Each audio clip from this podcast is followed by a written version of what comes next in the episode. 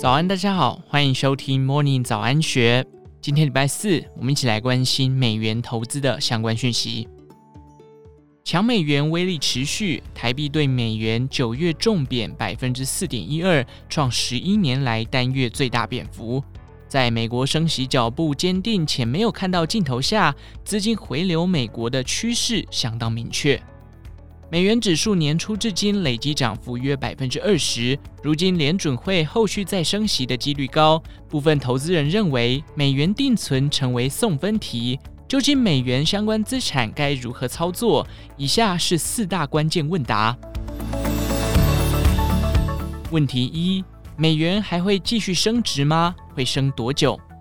目前美元的实际有效汇率接近两千年以来的高点，相对欧元、英镑和瑞典克朗等货币而言，美元相对昂贵。但瑞银财富管理投资总监办公室预估，短期内美元的牛市尚未结束。相对于其他地区，美国通膨虽然高涨，但经济增长更具强韧性。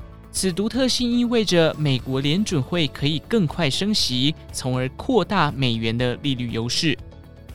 此外，美元渴望继续扮演避风港的角色，特别是在能源危机的背景之下。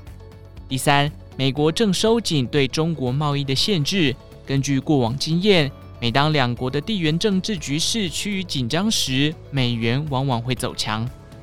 巨亨买基金认为，考量到美国劳动市场紧绷程度与结构性问题，市场仍低估核心通膨的僵固性与联准会升息终点，因此短期美元指数仍有进一步升值空间。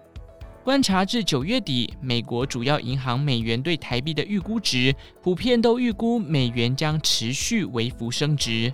然而，到了明年第一季，市场的看法开始出现分歧。摩根士丹利与高盛银行预估美元价格将微幅回跌。瑞银财富管理投资总监办公室也分析，看好联准会成功控制通膨。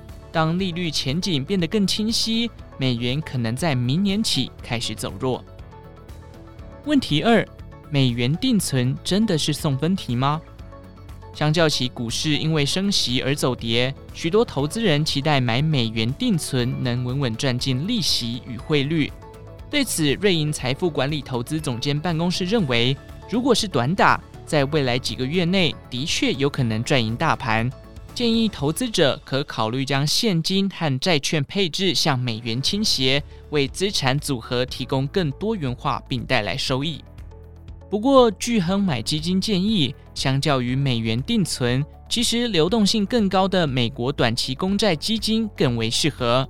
不仅资产安全，且美国一年公债殖利率逼近百分之四，吸引力十足。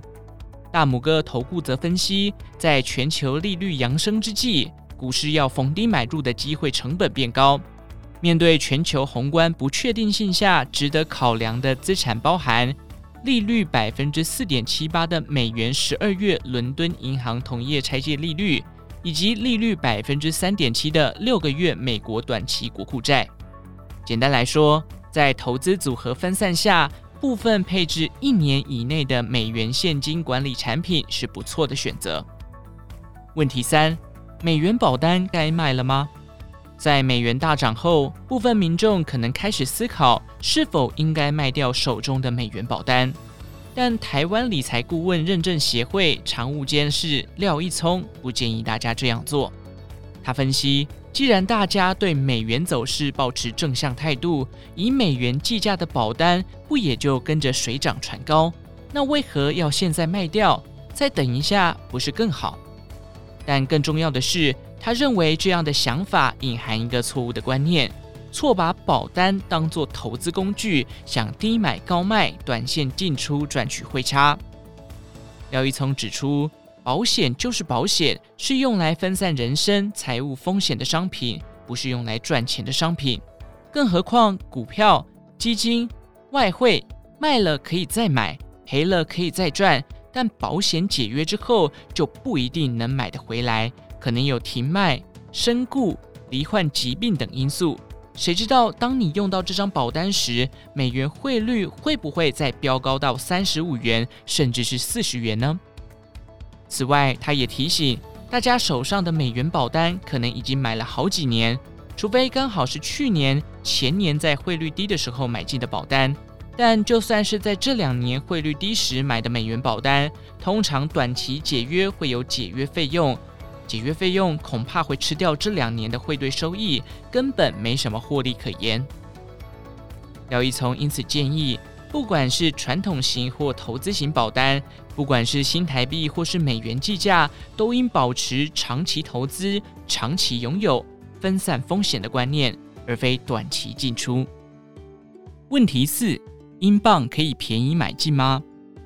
瑞银财富管理投资总监办公室分析。在没有足够资金的支持下，英国政府大规模宽松财政政策，加上英国央行全年在收紧货币政策上小心翼翼，目前几乎没有催化剂能够提振英镑的价值。就算英国央行采取更激进的政策，也可能不够力，因为投资人正在等待美国联准会改变政策基调，但这件事情在短期内不太可能发生。巨亨买基金也认为，英镑下跌的原因来自于英国财政部的减税政策。当财政与货币政策不同调时，央行会面临更大升息压力，经济受到的影响也会越长。英镑预估将持续承压。以上内容出自《金周刊》数位内容部，详细内容欢迎参考资讯栏下方的文章连结。最后，祝福您有个美好的一天，我们下次再见。